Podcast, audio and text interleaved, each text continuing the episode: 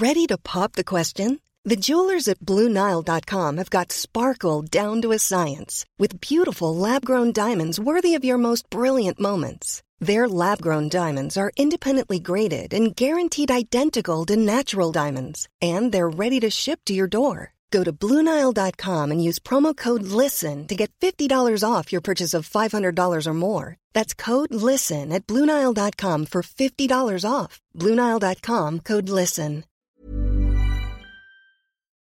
Chers auditeurs, Dear listeners, bonjour. welcome in Comme d'Archi Podcast Season 3 Saison 3 dans le monde fascinant des architectes. and in the architectural projects. Je suis Anne-Charlotte de Ponte, passionnée d'architecture et docteur des universités en histoire de l'archi. I am one of the spokespersons of Anne Charlotte, who is a PhD in architecture history. Merci Thank you d'être avec moi aujourd'hui. to be with us today. Et And maintenant, now, lundi en français, place au talent. and Wednesday, let's talk projects. In English, of course. Bienvenue dans Comme d'Archi.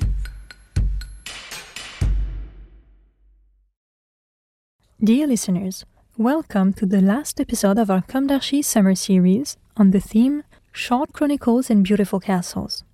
This is Esther on behalf of Anne-Charlotte. Today, let's talk about a castle resurrected for a moment. For it no longer exists today, dismantled during the French Revolution and finally disappearing in 1816. Nothing remains of the castle built by Jules Hardouin-Mansart except, at the top of the slope of the park, the representation on the ground of the walls of the royal pavilion. It was the last castle desired by Louis XIV. Have you guessed? It is, of course, the castle of Marly-le-Roi. In the end, the king, tired of beauty and crowds, persuaded himself that he sometimes wanted something small and solitary, as we read in the memoirs of the Duc de Saint Simon. I made Versailles for my court, Trianon for my family, Marly for my friends, said Louis XIV. Nearly a thousand years before the birth of the man who gave his name and fame to the town of Marly-le-Roi, Louis XIV, the forest was the property of the Abbey of Saint-Germain-des-Prés. A parchment dated 25 April of the year 697 attests to an exchange of land between the abbey and a member of the Merovingian aristocracy during the reign of Childebert III. Mary-Lacus is the first known mention of the name Marly. It was this hill, already inhabited but on the edge of the great hunting forest, that Louis XIV chose to have Jules Hardouin-Mansart build him a more intimate residence than Versailles. What the king sought and found at Marly was, perhaps, in the final analysis, what was missing at Versailles. Finally, the need to constantly reconcile the old and the new was undoubtedly the most restrictive aspect of the Versailles works. In Marly, created from scratch, the king was finally able to give free rein to his desire to do something absolutely personal. Thus, the last creation of the reign can be considered the most perfect. Gérard Mabille writes in Vue des Jardins de Marly. Nevertheless, from the 1690s onwards, the invitations are marks of political and administrative promotion. In the last two decades of the reign, I quote, Marly tends to become another ordinary residence, a second Versailles, even an anti Versailles, wrote Benjamin Ringot and Thierry Sarmant. In the spring of 1679, the Sun King created an edifice in Marly that has been described as a masterpiece of 17th century French architecture and gardens. Situated in a deep valley, the royal residence is only visible once you cross the boundaries of the estate. It is hidden in the forest near the village of Marly. The work lasted more than five years. The first visit of Louis XIV took place in November 1683 and his first stay in 1686. We will stop at the creation of Jules Hardouin-Mansart, which breaks with the tradition of the French chateau designed between courtyard and gardens. Here, the architect offers a fragmented plan where several pavilions are set up along two main axes of perspective. The reception of the king and his family is anchored in a large pavilion in a central position. In front, on either side of the water mirror, like planets around the sun, 12 small pavilions are intended for guests. Four service pavilions flank the royal pavilion the guards pavilion, the chapel, and the offices. From 1688 onwards, one of the pavilions contained baths for the guests. In 1703, the last two pavilions, on either side of the central pool, were transformed to house the so called Coronelli globes. The latter, now kept in the Bibliothèque nationale de France, were deposited in 1715, just before the king's death.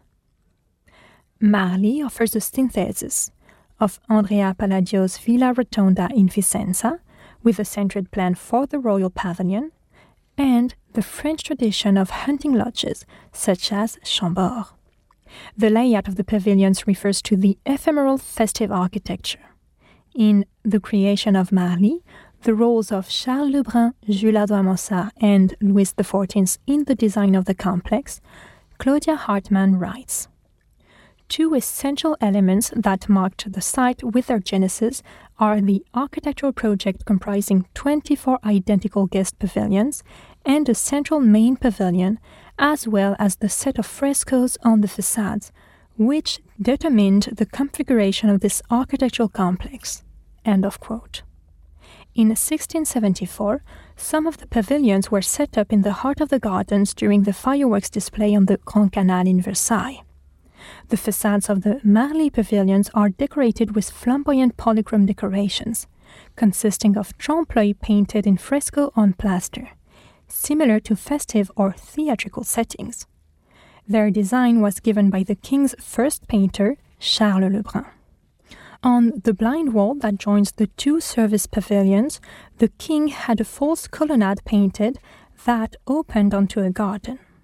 This colonnade was to inspire the one in the Grand Trianon. Claudia Hartmann explains Jules Hardouin-Mansart's role clearly appears to be that of an extremely inventive architect who gave the site its concrete architectural form. His project for a secularized charter house as a retreat for the monarch is no less fantastic. The design and realization of such a risky concept was only possible because his patron saw it as the ideal implementation of his personal wishes and aesthetic tastes in a place of relative privacy. The general information on the gardens of the castle states that, during the first years, the gardens were bare, consisting only of grass glacis and lines of yew trees, with a central pond and a few surrounding basins with reduced water play. But the Sun King subsequently applied himself to developing them continuously. They consist of parterres in the center and, on either side of a north south axis, groves, one on the east and the other on the west. The guest pavilions are linked by cradles of trellises and bordered by alleys lined with yew trees and variously pruned trees. Fed by the nearby Seine, water tables and spouts abound in Marly, thanks to the famous and colossal machine placed on the river.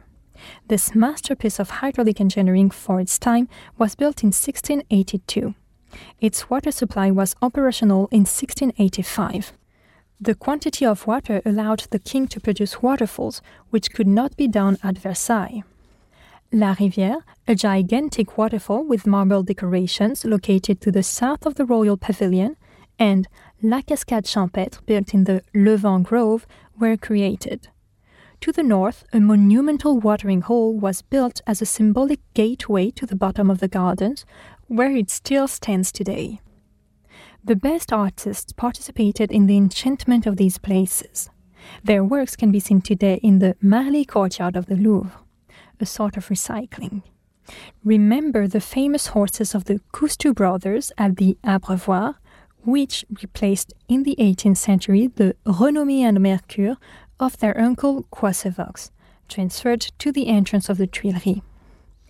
Marly is also home to the battle scenes by Van der Meulen in the King's Pavilion and the first French style fireplaces, surmounted by an overmantel of mirrors by Pierre Lepautre, the first signs of 18th century French drawing room decor. The richness of the water, together with the buildings and gardens, made the place, according to contemporaries, the most beautiful place in the world. The revolution began the work of destruction with gusto, and it was completed in the next three decades or so with neglect, crass behavior, and other cultural lowlights. Since then, and recently, other palaces with sublime architecture and uses more in keeping with our times have been destroyed. I won't list them.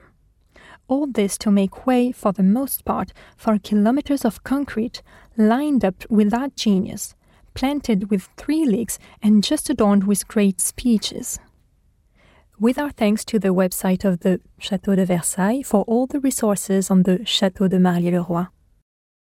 So, let's tackle season 4 next week, full of energy, with humanity, and without demagogy, nor vindictive and arbitrary destruction, in defense not only of architectural quality, the profession, culture, and the arts, but also in defense of our planet. No labels. And it doesn't matter whether global warming is caused by humans or by interplanetary alchemy. It is here and we must act. Dear listeners, thank you for tuning in.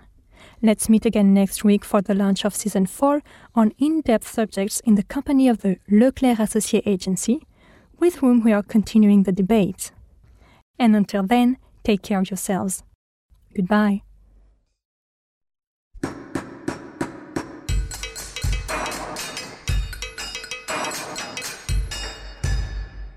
Thank you for listening. Thanks to Julien Rebours, sound engineer, who is collaborating with us today. Don't forget to tune in to our previews on Instagram at Comme d'Archi Podcast. If you enjoy this podcast, don't hesitate to promote it by giving it five stars and a little comment on Apple Podcast or on your favorite podcast platform. And above all, subscribe to listen to all of our episodes for free. See you soon, and until then, take care of yourself. Mom deserves the best, and there's no better place to shop for Mother's Day than Whole Foods Market. They're your destination for unbeatable savings, from premium gifts to show-stopping flowers and irresistible desserts. Start by saving 33% with Prime on all body care and candles. Then get a 15-stem bunch of tulips for just $9.99 each with Prime. Round out Mom's menu with festive rosé, irresistible berry chantilly cake, and more special treats. Come celebrate Mother's Day at Whole Foods Market.